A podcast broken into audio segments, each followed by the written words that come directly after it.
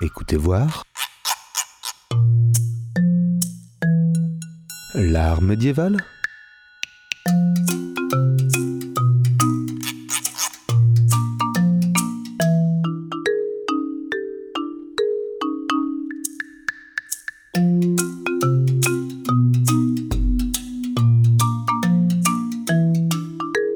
Écoutez voir l'art médiéval. Bonjour à tous. Aujourd'hui, nous nous retrouvons sur Radio Pulsar pour une émission consacrée d'abord au tableau La Tentation de Saint Antoine de Jérôme Bosch.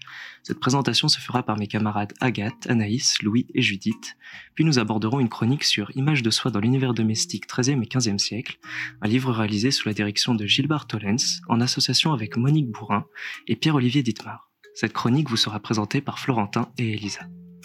La Tentation de Saint Antoine est un tableau que vous connaissez certainement. Jérôme Bosch, de son vrai nom Hieronymus van Aken, est un peintre néerlandais, né vers 1450 à Bois-le-Duc et mort dans la même ville en 1516. Je laisse maintenant la parole à Agathe qui va vous présenter le tableau plus en précision.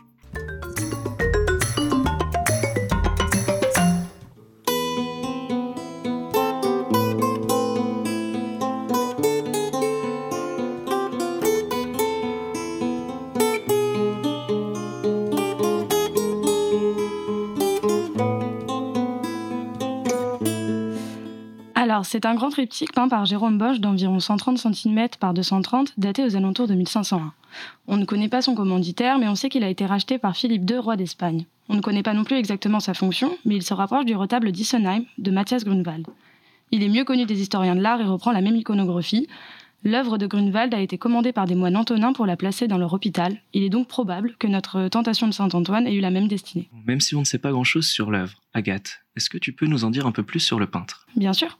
Alors Jérôme Bosch vient d'une famille d'artistes de, Bois-le-Duc, aux Pays-Bas. C'est un grand religieux de- issu de la bourgeoisie. Il était d'ailleurs membre notable de la confrérie Notre-Dame, une association religieuse qui a été consacrée au culte de la Vierge. En tant qu'humaniste érudit, il porte un regard sur sa société qui est guidée par la morale.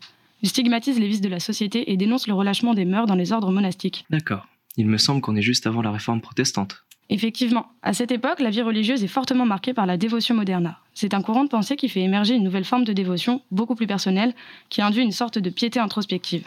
Ainsi, le fidèle prend conscience de ses propres fautes et décide ou non de suivre le bon chemin, qui est celui du salut et de la foi. Il appartient donc à chacun de fabriquer son propre chemin de vie, en s'inspirant de la vie du Christ et de celle de certains ermites.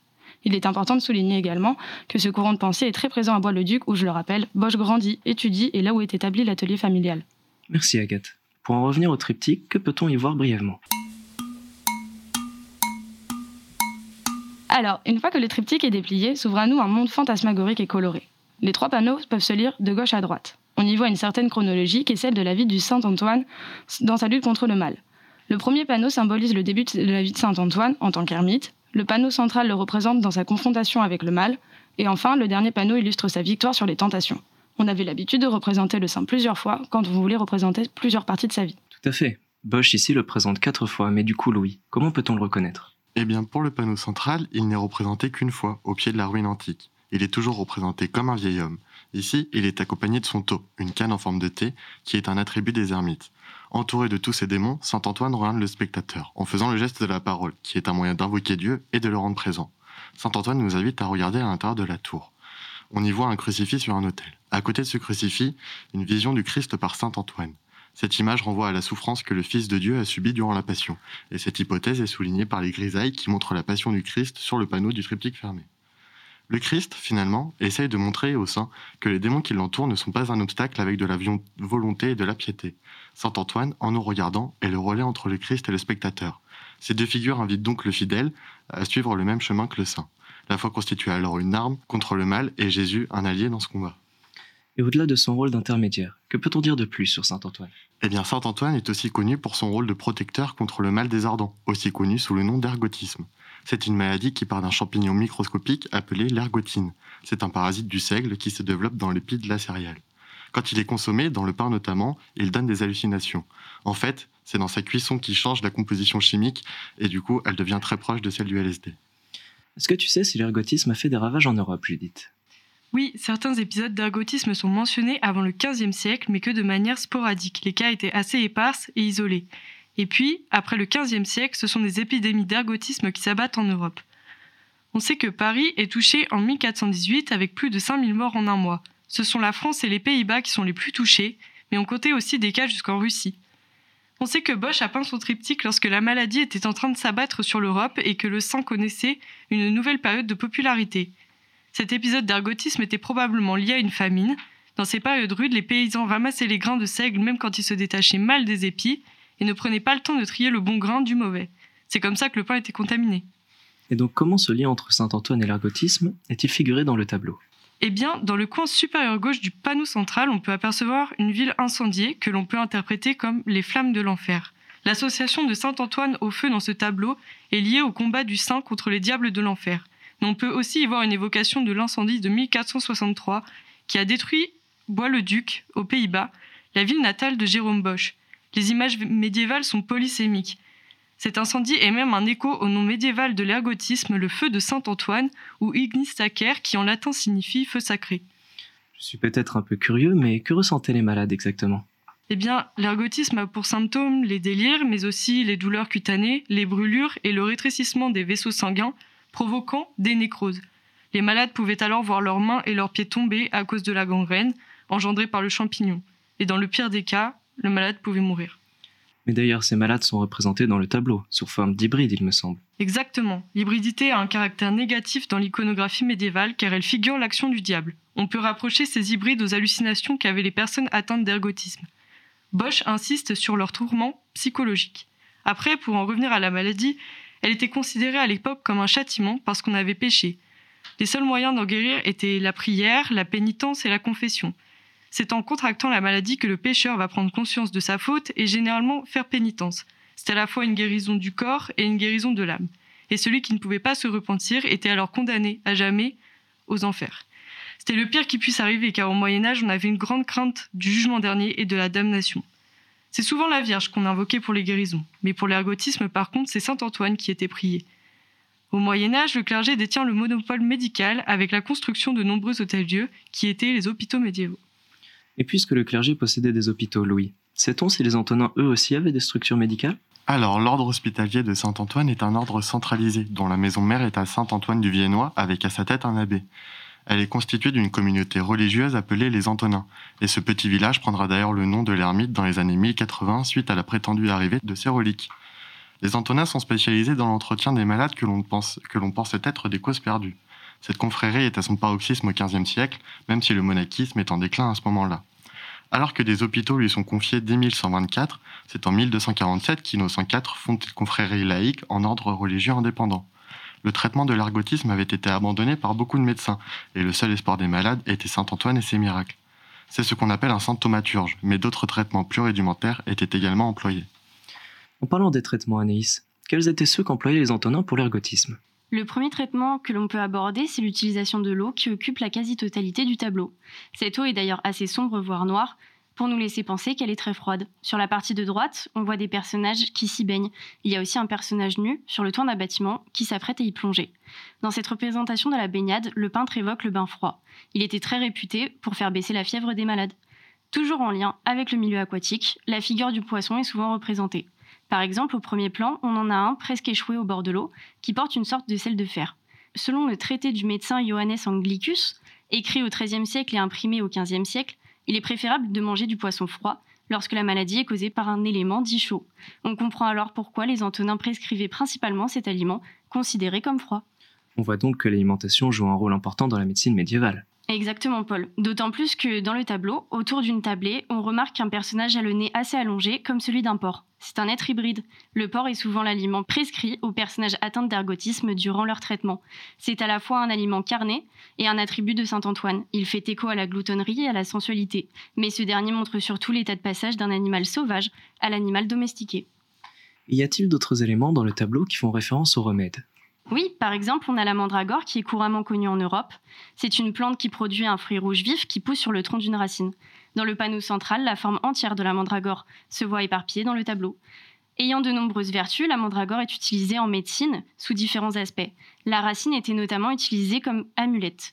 Les femmes atteintes du mal des ardents étaient sujettes souvent aux avortements spontanés et aux accouchements prématurés. Quant aux hommes, ils perdaient souvent leurs organes génitaux causés de la gangrène. Ces talismans étaient alors réputés pour rendre la fertilité et la puissance sexuelle. Sur la partie de droite du panneau, on a aussi la mandragore qui va être personnifiée en une femme tenant en signe de protection un enfant dans ses bras. Cette femme peut aussi nous faire penser à la forme d'un poisson, permettant de faire comprendre aux spectateurs que la mandragore fait aussi partie des aliments dits froids. Cette vision de la racine avec l'enfant nous rappelle fortement la vision de la Vierge à l'enfant. La mandragore est également connue pour sa légende de plante dit criarde et l'on en voit sa représentation sur le côté gauche du tableau. L'image de son fruit nous est montrée au premier plan à gauche.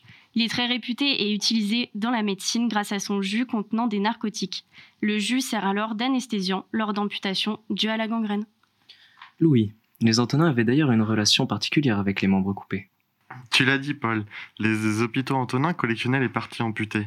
Ils les rendaient à leurs propriétaires ensuite pour la résurrection des chairs lors du jugement dernier. Ils allaient même jusqu'à suspendre les restes au portail d'entrée des monastères antonins pour désigner ces lieux saints. Au centre de l'œuvre, par exemple, on peut y voir un vieillard mendiant, assis par terre, avec un pied amputé posé devant lui sur un linge blanc. Tous ces éléments sont figurés autour de la figure du saint. Si on en revient à lui, il semblerait qu'un rituel s'opère près de l'ermite. C'est vrai, beaucoup d'auteurs considèrent que cette cérémonie représenterait une messe noire. Ici, ce serait plutôt une évocation au rituel thérapeutique du millésime sacré. Durant celle-ci, les plus malades buvaient de l'eau bénite qui avait été versée sur les ossements du saint. C'était une cérémonie réalisée une fois par an, où seuls certains privilégiés, ou plutôt cas désespérés, recevaient un dernier espoir de guérison. Alors tous autour de la table, vous avez donc parlé de la figure du saint, de son lien avec la maladie et des traitements que l'ordre hospitalier de Saint-Antoine pouvait proposer pour combattre la maladie. Mais au final, que peut-on en conclure?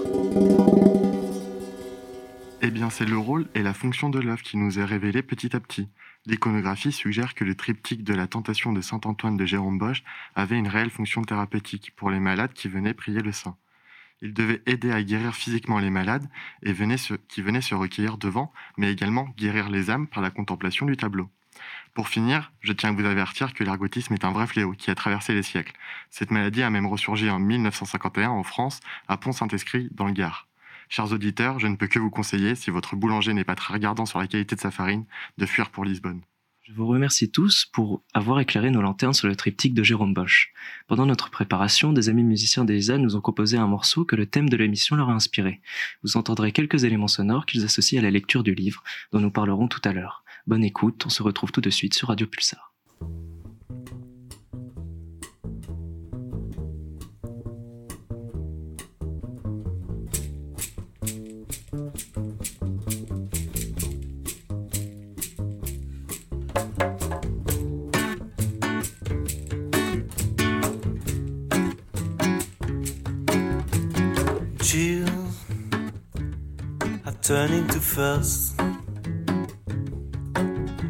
Our brains are falling apart.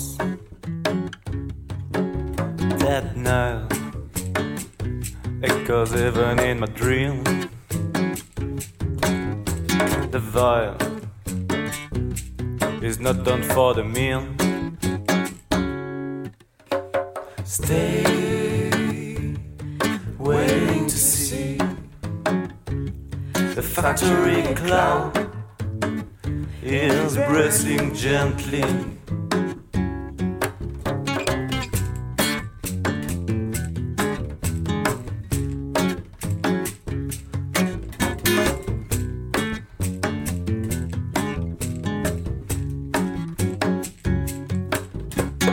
No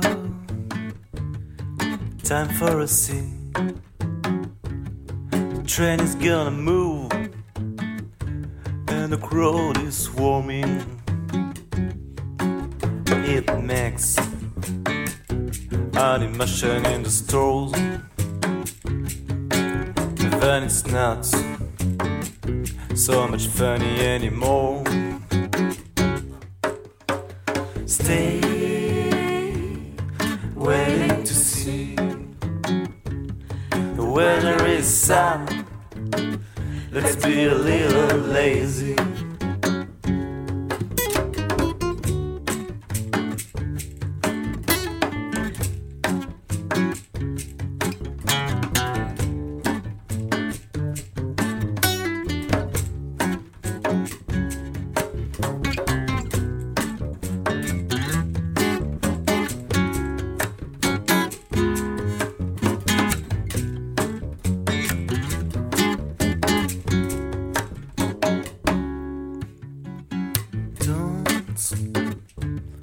Silkwist rags.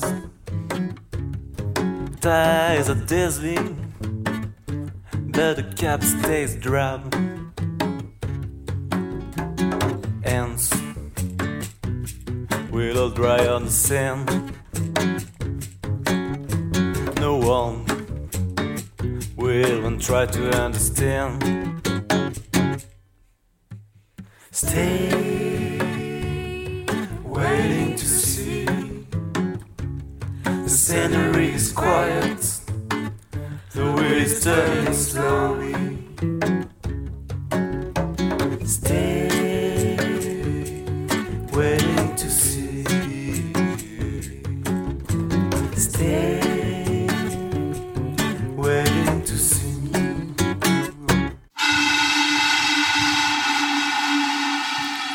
Les images narratives elles-mêmes incitent à l'appropriation et à l'identification de l'espace domestique.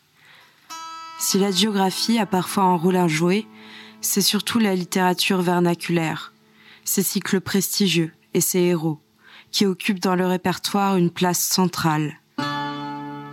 Quelle est la visibilité et la lisibilité de telles images?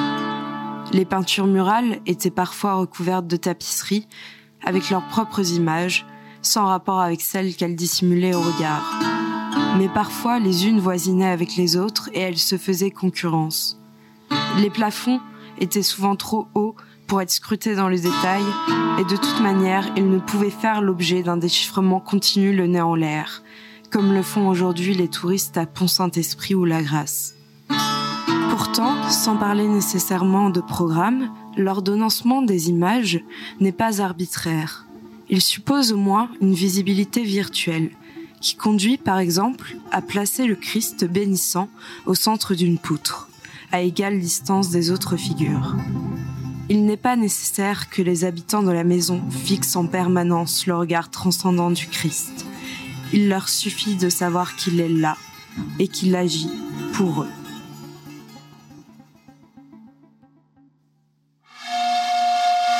Page 237. Conclusion Jean-Paul Schmitt. Image de soi dans l'univers domestique. Direction Monique Bourrin, Gilles Bartholin et Pierre-Olivier Dittmar. Nous revoilà sur Radio Pulsar avec Florentin et Elisa qui vont cette semaine nous parler du livre Images de soi dans l'univers domestique 13e et 15e siècle. Un livre réalisé sous la direction de Gilles Bartholens en association avec Monique Bourrin et Pierre-Olivier Dittmar. Florentin, tu t'es intéressé aux auteurs et à leur parcours, il me semble. Effectivement, aujourd'hui j'ai le plaisir de vous présenter l'ouvrage Images de soi dans l'univers domestique pour la période allant des XIIIe au XVIe siècle, qui est le fruit de l'étroite collaboration des trois historiens francophones, Pierre-Olivier Dittmar, Monique Bourrins et Gilles Bartholens. Leur travail est à découvrir dans la collection Art et Société aux éditions Presse universitaire de Rennes. Énumérons quelques points clés du parcours des co-auteurs. Qu'en est-il de celui de Pierre-Olivier Dittmar? Ancien étudiant de la prestigieuse université de Paris Panthéon-Sorbonne, il obtiendra en 2010 le prix de la meilleure thèse de l'EHESS, euh, l'école des hautes études en sciences sociales, grâce à son travail sur l'invention de la bestialité et l'anthropologie du rapport homme-animal dans les années 1300, qui a été réalisé sous l'égide de Jean-Claude Schmitt. Il est aujourd'hui à la fois historien de l'art et maître de conférences à l'EHESS. Il intervient également auprès du groupe d'anthropologie historique de l'Occident médiéval, la GAOM. Émérite spécialiste de l'archéologie anthropologique, il se consacre entre autres à l'étude des individus non humains à l'époque médiévale. Qu'il s'agisse des animaux, des invisibles ou encore des artefacts, ces produits ayant subi une transformation même minime par l'homme et qui se distinguent alors d'un autre provoqué par un phénomène naturel. Intéressons-nous au parcours de Gilles Bartholins. Diplômé de l'Université de Bruxelles et de l'EHESS, il revêt lui aussi une double casquette d'historien et de maître de conférences, puisqu'il enseigne au sein de l'Université de Lille. De plus, il est entre autres co-rédacteur en chef de la revue Technique et Culture, mais également membre des comités de rédaction des revues Mode Pratique et Civilisation. Son champ d'étude est large puisqu'il, travaille à la fois sur les images dans l'Occident médiéval, mais aussi sur la culture matérielle de l'Europe Monique Bourrin, historienne, et ancienne pensionnaire de l'école normale supérieure des jeunes filles de Sèvres, dont elle fut diplômée en 1962, elle consacre la majeure partie de ses recherches à l'étude de l'histoire de la France méridionale entre les Xe et XIVe siècles, à l'image de sa thèse d'État présentée en 1979, qui est dédiée à l'étude des villages et communautés villageoises en Bas-Languedoc occidental. Professeure émérite, elle enseignera tour à tour au sein des universités de Tours et de Paris 1 Panthéon-Sorbonne. Ainsi, vous l'aurez compris, c'est bel et bien cette volonté de mettre en lumière les pratiques picturales du Moyen Âge qui amènera les trois auteurs à s'unir et s'associer. Tous trois animés par le désir d'étudier, mais surtout de transmettre leur connaissance de l'histoire, ils s'emploieront à la rédaction d'un ouvrage relatif à cette si riche page de l'Occident médiéval. En l'espèce, les auteurs s'intéresseront à l'analyse structurelle des réalisations picturales présentes dans les espaces domestiques à l'époque médiévale, et plus précisément au cours des XIIIe et XIVe siècles. Mais de quelle façon et quand ces représentations picturales ont-elles fait leur apparition? Dans quel but Et quel rôle ont-elles pu jouer dans la vie quotidienne? C'est autant de questions auxquelles les auteurs s'efforceront d'apporter des réponses et de décrypter les subtilités cachées dans les images présentes dans les espaces de vie domestique à cette époque.